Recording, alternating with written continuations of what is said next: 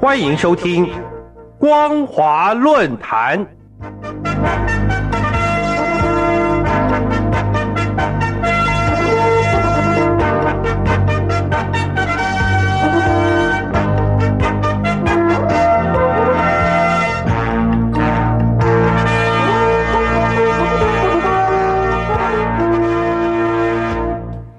各位听众朋友好，欢迎收听今天的光华论坛，我是老谷。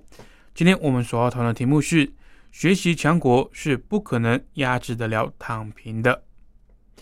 各位听众朋友，今年六月高考作文题目围绕在中共建党百年以及青年责任上，各界普遍认为这是中共当局对于近期流行的躺平主义的一种回击，但是。由于现实环境已经使青年对未来丧失希望以及信心，中共想用意识形态来转移青年的不满，似乎注定是不会成功的。中国的躺平族属于一种低欲望生存理念，其共同的主张就是不买房、不买车、不结婚、不生娃、不消费，也不被剥削。这些主张是充满嘲讽以及无奈的。想想看。人生在世，谁不想买个房、买辆车、结个婚、生个孩子，有钱消费也不被人剥削？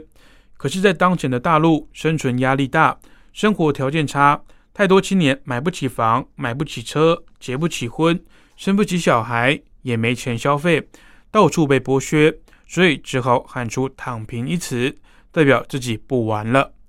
由此可知，躺平之所以被中国打工族大面积的使用，是因为他们认清了上升通道阻塞，再努力也无法改变自身不幸的命运。因此，有专家学者就说，躺平族不再只是五四时期吵醒铁屋中守睡的一小批知识分子，而是城市是人数众多的工薪阶层。这表示，躺平很可能已经不单只是在表达不满，而是在呐喊一种非暴力、不合作、最低限度的罢工。在这种状况下，“躺平”一词才窜红为现象级名词，以及迫使中共必须不惜用高考加以压制。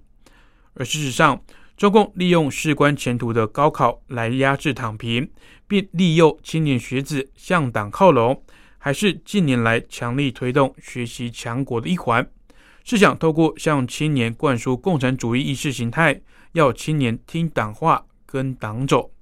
而所谓的学习强国是中共中央宣传部推出的，以习近平的重要讲话和习近平新时代中国特色社会主义思想为主要内容的学习平台。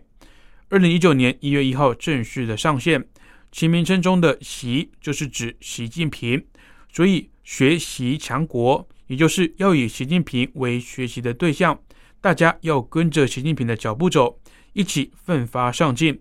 说这样国家才能够强大。从这个角度来看，学习强国显然是与躺平背道而驰的。而提倡学习强国，也必然要先压制住躺平。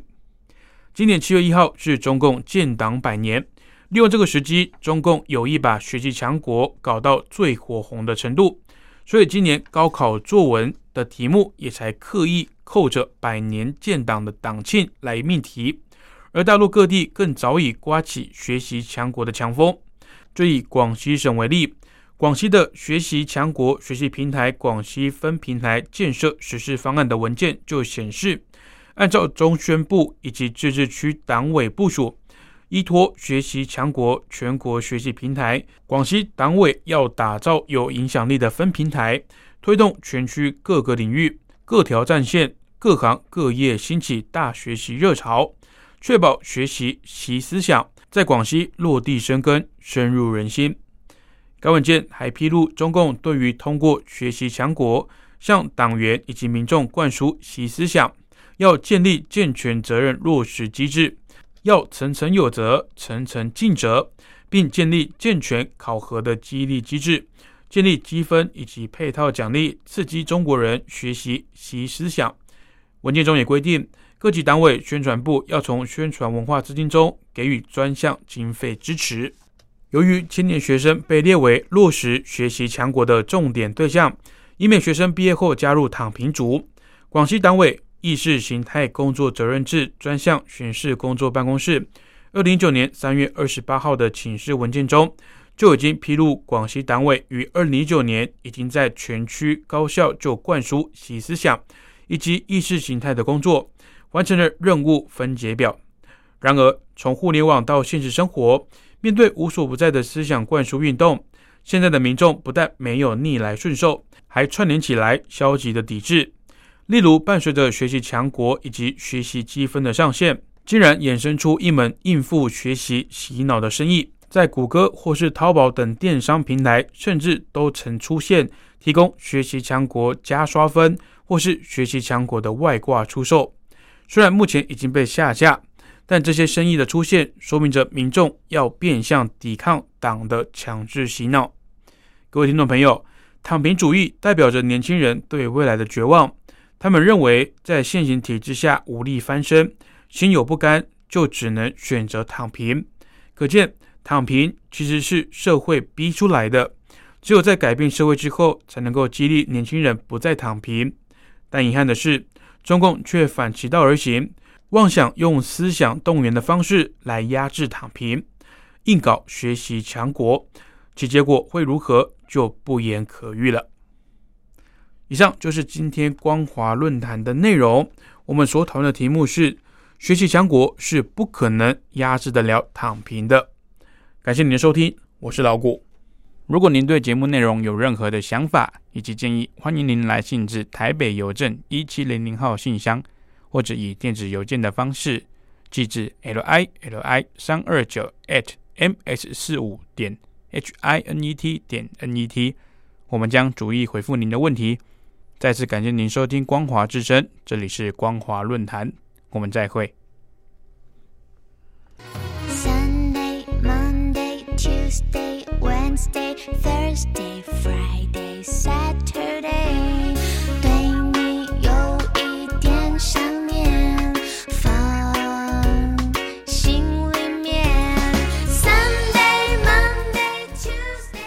听众朋友，你们好，我是雨恒。深呼吸，你会发现 everything's fine。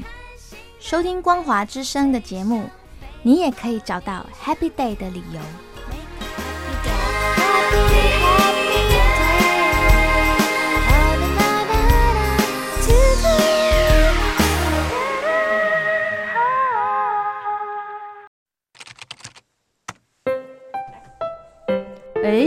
在写什么啊？我难得看你这么认真呢。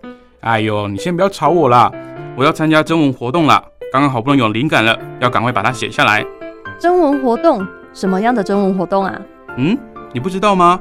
就是王琦的节目，除了音乐之外，正在举办的听友征文活动，越听越有感。哦，这个我知道，我知道。但是说真的，我对音乐真的一窍不通哎，可能没办法写出什么所以然来。哦，拜托，又不是只有音乐可以写。你没有仔细听王琦的节目吗？既然是除了音乐之外，就表示还有很多内容啊！你可以写美中台的国际情势观察、两岸关系等等，这些都是节目中有提到的哦。是哦，原来这些也都可以写哦。那我还蛮多想法的。嗯，那你打算要写什么啊？我啊，我是选跟音乐有关的啦。我很认同王琦所说的，政治就是生活，生活就是音乐。而且台湾有好多地下乐团，他们自己创作的音乐都让人听得非常有感哦。所以，如果你对这一类的主题有想法的话，也可以投稿这个内容啊。哦，听起来很不错呢。我现在有很多灵感了，那不吵你，我也要赶快去动笔，拜喽。哎，那你知道怎么投稿吗？这还要你教吗？纸本邮件寄到北门邮政一七零零号信箱，北门邮政一七零零号信箱，或是电子邮件寄到 lily 三二九 at ms 四五点 highnet 点 net。L i l i 三二九 at m s 四五点 h i n e t 点 n e t 就可以啦。哎，那要记得在七月三十一号以前寄出哦。